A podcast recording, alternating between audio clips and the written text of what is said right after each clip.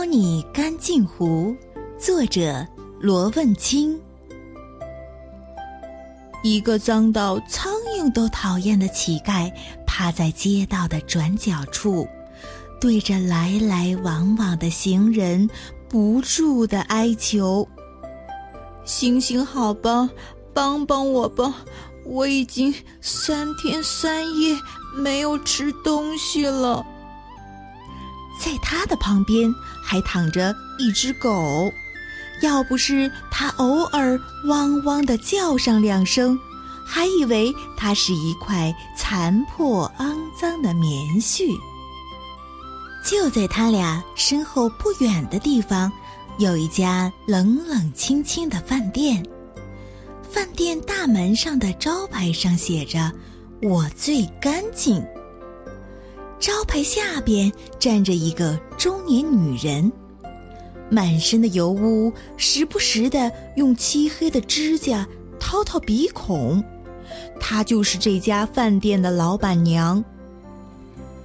过往的行人给乞丐扔钱的倒是不少，但进饭店吃饭的人却实在是不多。日子就这样一天一天的过。没有什么变化。有一天，乞丐的狗不见了，这让乞丐特别伤心。他并不是伤心这只狗，他伤心的是自己的孤单。他趴在街边哭泣，甚至忘记了像往常一样哀求路过的行人。奇怪的是。给他钱的人比以往要多很多。晚上回家的时候，数着破碗里的钱，乞丐不由得破涕为笑。第二天，乞丐比以往都要起得早，他对今天的收获充满了信心。可到了第二天，几乎没有人给他钱，尽管他哀求的次数比以往要多，哀求的声音也比以往要大。就在他失望的收拾东西准备回家的时候，他看见一只雪白漂亮的狗，兴奋地朝自己冲过来。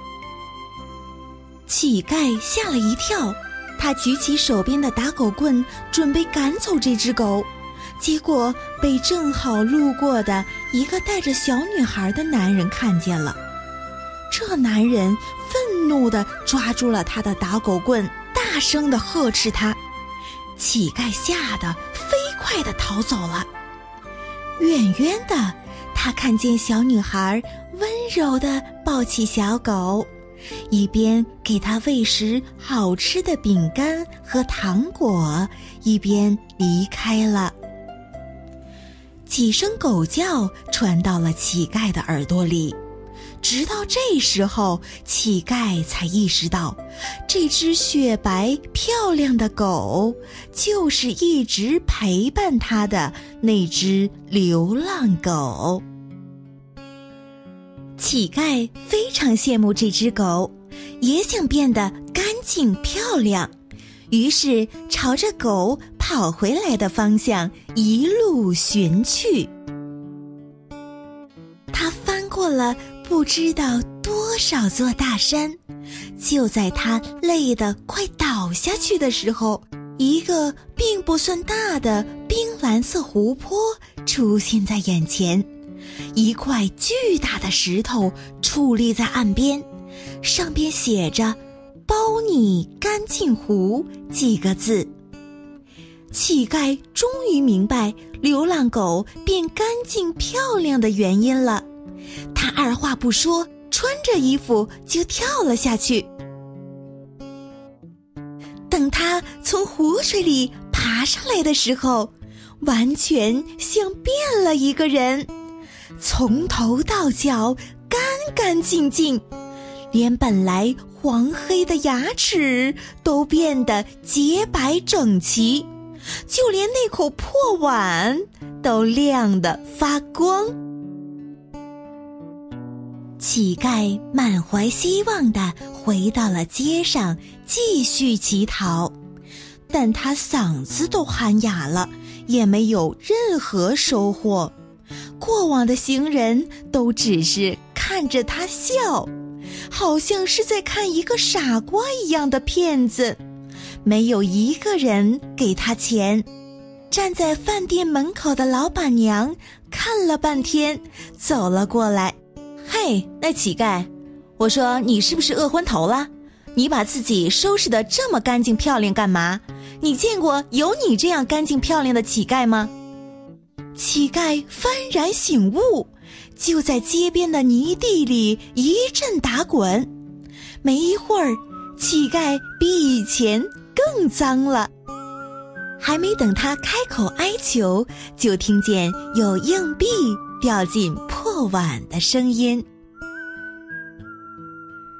乞丐很感激老板娘的提醒，于是就把包你干净壶的事情完完全全的告诉了老板娘。过了几天，老板娘回来啦，她还是习惯性的站在饭店门口那块“我最干净”的招牌下。路过的行人们都忍不住称赞：“这家店的老板娘是多么的干净漂亮啊！爱干净的人做出来的饭菜一定干净。”一个接一个的行人走进饭店。这一天，饭店老板娘挣的钱比以前一个星期挣的还要多。老板娘是一个聪明的人，她终于明白了以前的生意为什么不好。从那天起，她让自己的饭店真正成为了这座城市里最最干净的饭店。于是，她的生意也越来越好，赚的钱也越来越多。老板娘。有一个女儿叫茉莉，她非常的宠爱她，不管她有什么要求，他总会想尽办法满足。茉莉慢慢的长大了，快要到结婚嫁人的年龄了，可是没有一个年轻的男士愿意和她交往，这可让老板娘急坏了。有一天，好多年不见的乞丐又出现在了街上。老板娘突然间想起了包你干净湖，于是带着茉莉就去了那里。当她的女儿从湖水里起来的那一刻，老板娘的心都快融化了。女儿看上去简直就是一个。高贵的公主，母女俩心满意足地回到了城里。当他们漫步走过大街的时候，很多年轻的男士们看着那公主般的女儿，只觉得自己的心脏快要从喉咙里跳出来了。成群的年轻男士们排着队。来到了老板娘的家里，有些男士献上自己连夜写成的情诗，可茉莉一个字也不认识，直接把纸扔进了垃圾桶里。有些男士送来了最可爱的小狗，没过几天，小狗就被摔断了腿。